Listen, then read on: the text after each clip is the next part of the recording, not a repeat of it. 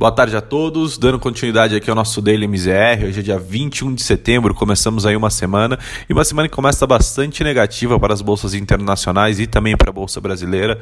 Lá fora o que a gente vê é uma combinação de fatores negativos que se acumularam aí e, fecharam, e fizessem com que o mercado fechasse o dia em forte queda, os investidores ali com uma forte aversão a risco, né? Então quando a gente olha ali desde o início do dia foi uma combinação de notícias que contribuiu para manter é, os investidores internacionais internacionais na defensiva, né? muito como o caso de ressurgimento do Covid-19 na Europa, é, as denúncias envolvendo o setor bancário de que teria movimentado aproximadamente quase 2 trilhões de dólares em recursos ilícitos através do sistema financeiro nesta última década, trouxe ali também é, muita preocupação é, dos investidores. Além disso, a gente teve a morte da juíza da Suprema Corte dos Estados Unidos, é, Ruth Bader, é, que pode desencadear ali uma forte queda de braço em relação à sucessão né, em pleno período eleitoral. É, e aí, como alguns analistas é, têm reportado, é, essa disputa ela, ela pode fazer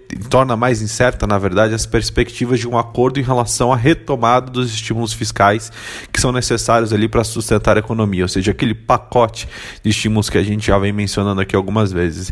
E aí essa combinação de fatores trouxe realmente uma forte aversão a risco por conta dos investidores, e é o que a gente observou hoje, é uma grande valorização da moeda americana, como a gente vai tratar um pouco mais para frente, né? E aí você tem as principais bolsas é, globais caindo, o Eurostox, né, 600 que é o principal indicador europeu, fecha o dia ali em forte queda de 3,24 quando a gente vem para os Estados Unidos, né, as principais bolsas lá também fecham um dia no campo negativo. Dow Jones terminando o dia em queda de 1,84, S&P recuando 1,16 e a Nasdaq ali cedendo apenas 0,13 né, muito suportado ainda também pelo, pela parte de tecnologia, que teve uma forte correção aí nas semanas anteriores. E aí, quando a gente vem para a Bolsa Brasileira, é, não poderia ser diferente. Né? A Bolsa ela fecha no menor nível desde o dia 3 de julho, com uma negociação inclusive acima da média, é, da média do ano, né? mas muito pautada também pelo, pelo mercado internacional. A bolsa que chegou a cair na máxima 2,51 conseguiu recuperar parte dessa queda, né, fechando de apenas em uma baixa de 1,32 após ali alguns ajustes.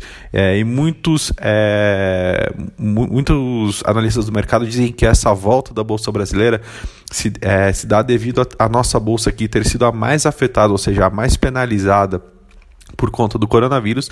E aí, com essa forte queda que teve hoje também, a bolsa já está num patamar muito atrativo, se torna ainda mais atrativa para os investidores, então atrai ali é, muitos investidores internacionais vindo também a especular aqui na bolsa brasileira. E aí, indo para a parte de câmbio, né? O câmbio também seguiu num, num viés muito parecido com o que a gente viu na bolsa brasileira. Começou o dia ali é, perdendo bastante espaço, ou seja, o dólar é, começou o dia se valorizando, na verdade, 2% em relação à moeda brasileira, e aí no final do dia a moeda americana era negociada apenas em uma alta de 0,38, cotado ali aos R$ 5,39, depois de ter tocado ali quase uns R$ 5,50. É, esse movimento também muito parecido com o que a, a gente viu na Bolsa, lembrando que a moeda brasileira foi uma das que mais é, se desvalorizou em relação ao dólar nesse ano de 2020, quando comparado né, com seus principais pares emergentes. No entanto, é, o movimento a gente viu hoje também muito similar, tanto para o peso mexicano quanto para o rand sul-africano, que também estavam perdendo mais espaço em relação ao dólar e conseguiram recuperar também ali durante o pregão da tarde. É, e aí o que a gente vem é, vê também olhando para tá, a curva de juros é uma abertura generalizada em todos os vértices da, da curva de juros brasileira.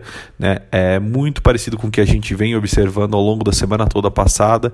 Lembrando que a gente ainda tem aqui toda a questão envolvendo ali o risco fiscal, ou seja, as contas de curto prazo do Brasil, né? É, com foco ali no, em como que o governo vai conseguir atuar para respeitar o teto de gastos, o teto de gastos para o ano, ano de 2021. Bom, por hoje essas são as notícias. Amanhã a gente volta com mais informações. Muito obrigado.